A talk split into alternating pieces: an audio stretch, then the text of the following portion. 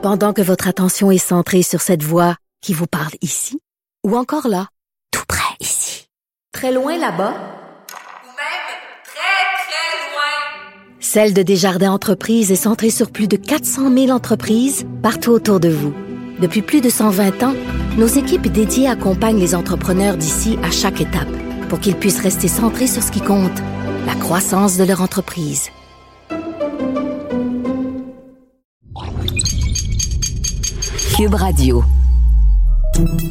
Salut, c'est Charles Tran avec l'équipe dans 5 minutes. On s'intéresse aux sciences, à l'histoire et à l'actualité. Aujourd'hui, on parle du cannabis et de son odeur. Le 17 octobre 2018, le Canada devenait le premier pays du G20 à légaliser le cannabis. Le pot est légal chez nous et depuis que c'est le cas, on en consomme un peu plus et on en achète surtout sans problème.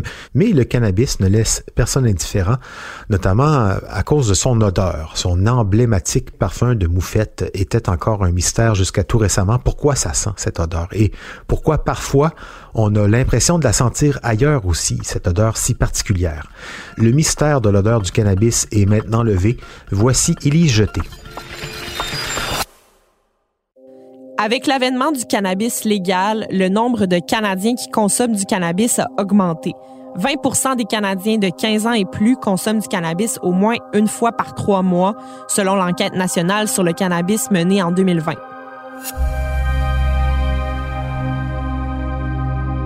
C'est une augmentation d'environ 6% par rapport à avant la légalisation du cannabis en 2018. Même si davantage de personnes en consomment, on a encore beaucoup de questions sur la plante en tant que telle.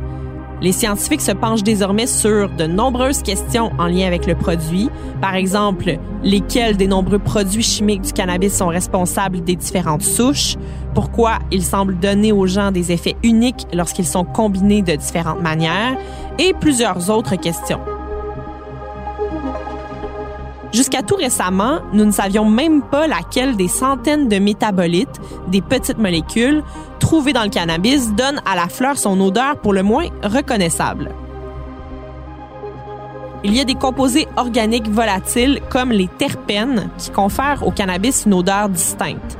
Les terpènes se trouvent souvent dans d'autres plantes aromatiques comme la lavande et le romarin, ce sont en fait des hydrocarbures produits par de nombreuses plantes, en particulier les conifères. Mais des recherches antérieures suggèrent qu'ils ne contribuent qu'à environ la moitié de l'arôme global du cannabis. il y a peu de preuves qui permettent de les lier à cette odeur de moufette qu'on connaît. Des quantités élevées de terpinolène, un des terpènes les moins courants du cannabis, par exemple, ont tendance à donner à la fleur un arôme boisé ou citronné au lieu d'un arôme sulfureux. Pour découvrir les origines chimiques de l'odeur de moufette en particulier, les chercheurs ont mesuré et analysé les divers métabolites à forte odeur trouvés dans les fleurs de cannabis ainsi que dans l'extrait de cannabis concentré. L'équipe cherchait spécifiquement des composés soufrés volatiles, des VSC. Ces composés se trouvent également dans les évacuations de moufette et d'autres plantes malodorantes comme le houblon et l'ail on a finalement découvert de nombreuses nouvelles compositions associées à l'odeur emblématique du pot. Les composés connus sous les noms de VSC3 et VSC7 présentent tous une organisation structurelle similaire à celle des composés de l'ail. C'est une découverte importante parce que dans l'ail, ces composés-là pourraient avoir des avantages potentiels pour la santé, notamment des propriétés anticancéreuses et une meilleure santé cardiovasculaire. Selon les auteurs de l'étude publiée dans Scientific Reports, les similitudes structurelles entre les composés du cannabis et de l'ail justifient donc une enquête plus approfondie pour déterminer si ces composés volatiles présents dans le cannabis possèdent des avantages pour la santé similaires à ceux de l'ail. Dans leur étude d'origine, quatre membres d'un panel de tests olfactifs ont été sollicités pour évaluer l'odeur réelle des fleurs de cannabis et des extraits de cannabis faisant l'objet de la recherche.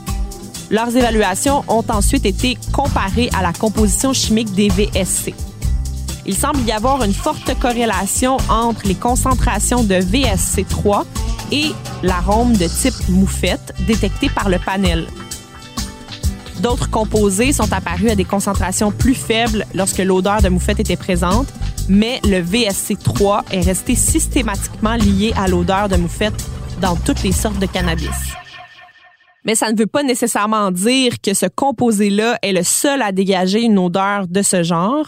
À des concentrations élevées, le VSC3 sentait la moufette pour le panel, mais lorsque les 10 composés les plus courants du cannabis étaient mis ensemble dans un flacon, le panel évaluait l'odeur comme rappelant légèrement une fleur, sans aucune odeur de moufette.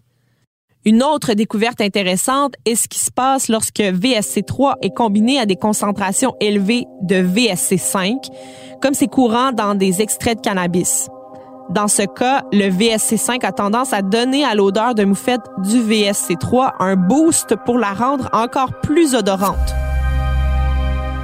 Lorsque les chercheurs ont cultivé des variétés de cannabis dans une serre, ils ont découvert que les composés volatiles augmentaient considérablement au fur et à mesure que la plante commençait à fleurir. Ces molécules ont atteint leurs concentrations les plus élevées lorsque la fleur a été déshydratée et séchée. Une semaine après le stockage, les concentrations de composés volatiles ont commencé à baisser.